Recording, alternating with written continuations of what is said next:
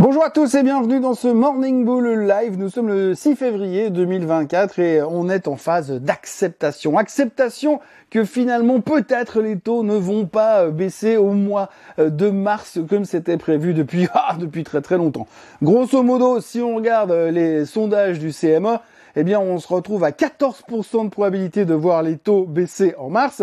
Et puis après, on était, juste pour mémoire, vendredi dernier, on était à 20%. Et au début de l'année, il y a 4 semaines, un peu de choses près, on était à 95%. Bref, donc les taux ne devraient pas baisser en mars, mais ça c'est pas grave, on est en train de l'accepter puisqu'on sait que de toute manière, a priori, bah, ils devraient baisser en mai.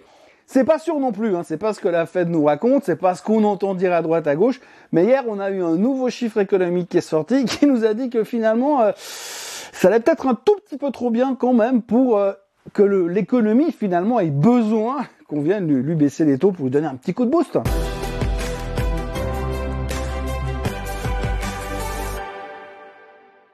Effet, le petit coup de boost n'est peut-être pas nécessaire. Hein. Le, truc est assez mécanique, si on veut bien. Bah, vous avez une économie qui est en souffrance, qui est en ralentissement, donc faut lui donner un petit coup de main. Bah, on baisse les taux, comme ça, l'économie peut euh, redémarrer et éviter surtout la récession. Mais quand on regarde l'économie américaine, en tous les cas avec les chiffres qu'on nous donne aujourd'hui, on est loin, mais loin, loin, loin de la récession. On a vu il y a quelques jours en arrière le PIB américain qui cartonne. Et là, hier, c'était l'ISM qui monte, qui continue de monter. C'est le 13e mois consécutif qu'il est en hausse. Mais en plus, en plus, depuis 4 mois, ça accélère encore à la hausse. Donc c'est l'explosion totale. Alors c'est clair que dans cet environnement-là, c'est quand même pas facile de dire, regardez, cette économie, elle a besoin de soutien. Non, non, ça va très très bien. Hein. Il n'y a pas besoin de la mettre sous oxygène pour le moment. Et c'est ce que dit la Fed. C'est ce que disent les banquiers centraux. Il y a Kashkari qui a parlé hier soir encore pour dire, ouais, vous savez, euh, oui, bien sûr qu'on baissera les taux quand ce sera nécessaire, mais on a le temps de prendre le temps de faire les choses correctement. Et ça, euh, le marché, il est peut-être pas forcément super fan. Alors bon, hier, ça baissotait gentiment. C'est pas non plus la panique vendeuse avec la VIX qui remonte à 45%. Mais on sentait qu'il y avait quand même une certaine nervosité du côté euh, des acheteurs puisque dans cet environnement-là, on commence effectivement à faire cette acceptation, à admettre que finalement, bah, peut-être les taux ne baisseront pas tout de suite, mais plus tard. Et ce qui est assez drôle dans tout ça, c'est que le plus tard, eh bien, c'est quand même ce que la Fed nous vend depuis des mois et des mois, mais qu'on veut pas entendre, parce que nous, on a notre conviction que cette année, les taux baisseront entre 6 et 7 fois au minimum, et que la Fed continue de nous dire non, non, trois fois c'est bon. Il y en a même certains qui ont dit deux fois. Donc euh, de ce côté-là, on pourrait quand même se dire qu'on a un problème de communication. Hein. Ce serait un couple, on irait faire une thérapie de couple pour voir si on se comprend quand même et si on parle des mêmes choses. Enfin, toujours est-il que pour l'instant, on sent qu'il y a un petit ralentissement dans la hausse, même s'il continue à y avoir quand même globalement deux trois bonnes nouvelles. Je prends au hasard Palantir qui a publié ses chiffres hier soir, alors des chiffres meilleurs que les attentes, mais en plus ils ont dit qu'ils surfaient sur la vague de l'intelligence artificielle. Alors on a vu l'intelligence artificielle, ça marche un tout petit peu moins bien depuis quelques temps dans l'esprit des investisseurs, puisqu'on a vu que sur les big big big big caps, eh bien ça marchait un peu moins bien parce que finalement, bah on connaît un peu l'histoire. Bon, ça marche encore pas mal euh, sur des plus petites boîtes comme euh, Palantir, mais ça marche aussi super bien sur l'éternel meneur de l'intelligence artificielle Nvidia, puisque hier soir, eh bien, nouveau plus haut historique sur Nvidia grâce à Goldman Sachs qui dit que ça peut facilement aller à 800 dollars. Ça me rappelle tellement une époque de ma vie en l'an 2000 où on disait tout ce qui va à 10 va à 100, tout ce qui va à 100 va à 1000 et tout ce qui va à 1000 va au ciel. Eh bien, Nvidia n'est pas encore au ciel, mais pas loin il faut quand même retenir qu'en l'espace de quelques mois, eh bien, Nvidia a doublé sa capitalisation boursière, 750 milliards de capitalisation boursière depuis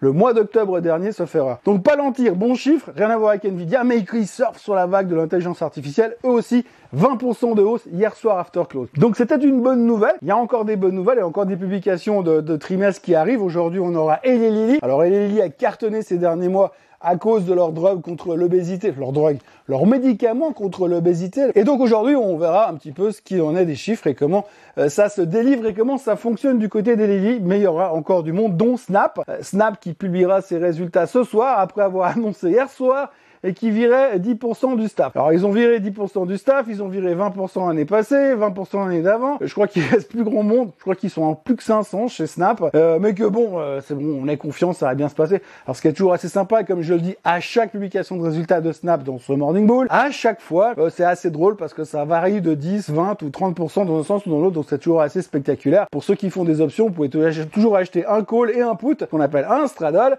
Et du coup, eh bien, vous pourrez jouer dans les deux sens, euh, au cas où ça part dans un sens ou dans l'autre, parce que ça devrait partir dans un sens ou dans l'autre. Bon là, tout de suite, quand on voit ce qu'on voit et qu'on entend ce qu'on entend, on a quand même l'impression, en regardant Snap, que ça va gentiment en direction de la faillite. Hein. C'est un peu comme peloton. On a l'impression que, on veut pas le dire, mais que gentiment, mis à part merdouiller, merdouiller, merdouiller encore, eh bien Snap continue de s'effondrer gentiment. C'est vrai que s'il suffit pas de faire euh, des superbes filtres avec des oreilles d'âne et des nez de cochon euh, pour que ça cartonne au niveau du business. Enfin, Snap a encore viré des gens et sauf erreur, ils ont même rappelé leur fameux drone. Apparemment, il y a des risques d'incendie pour ceux qui ont encore un drone Snapchat à la maison. Euh, foutez-le à la poubelle parce que ça risque de cramer quand même. Autrement, on notera les chiffres de McDonald's. Alors McDonald's, ils ont publié des chiffres un petit peu euh, en ralentissement, donc c'est pas l'euphorie du côté de chez McDo.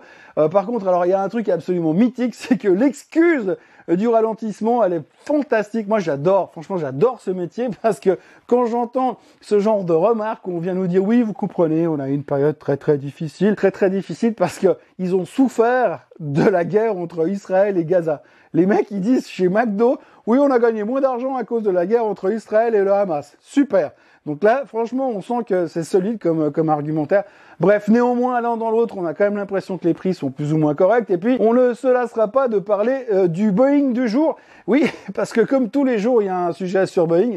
Cette fois, c'est les fuselages du 737 MAX qui apparemment euh, sont pas au top. Bon, alors vous dites, il perd les portes, mais si en plus les fuselages fonctionnent pas, je suis pas sûr qu'il faut vraiment continuer à essayer de voler avec ces avions.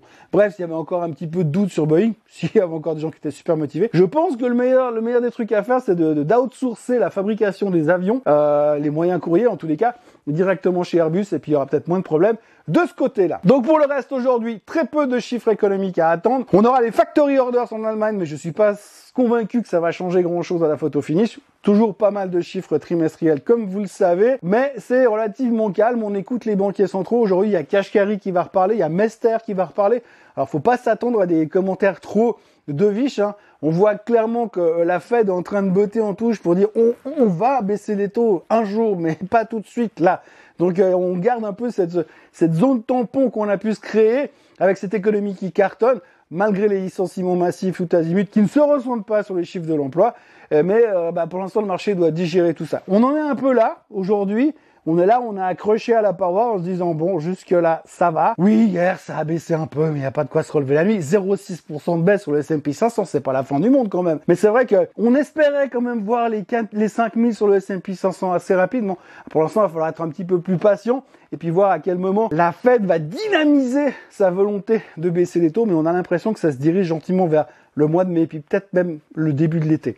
Enfin, pour l'instant, les marchés vont relativement bien, on reste relativement solide. Il y a toujours pas mal d'interrogations sur Tesla. Tesla, si vous regardez le graphique, on est revenu pile poil en bas de ce canal descendant dans lequel on est. Alors oui, effectivement, c'est un canal descendant, donc ça n'est pas une bonne nouvelle. Mais à côté de ça, bah, il y a c'est vrai qu'il y a pas mal de pression, que ce soit sur l'histoire des bonus de Musk, sur le fait ait des droits de vote de Musk euh, chez euh, chez Tesla, ça demande d'augmenter son pouvoir de décision chez Tesla mais aussi certains membres du board qui disent qu'on les a forcés à se droguer, euh, selon monsieur, à cause de monsieur Elon Musk, justement. Mmh, donc les gars, on les a forcés à fumer du... bref, c'est une grande histoire, mais bref, il y a deux, trois avalanches de mauvaises nouvelles, mais on est revenu pile poil sur le bas de ce canal, et peut-être, peut-être que ça pourra déclencher un petit point de rebond sur Tesla, et on sait que quand un petit point de rebond il y a sur Tesla, gros mouvement à la hausse il y aura, les prochains jours. Voilà ce que l'on peut dire en ce moment. Le marché est très calme. On a marqué un temps d'arrêt parce qu'on est en train de faire le deuil de notre baisse des taux en mars.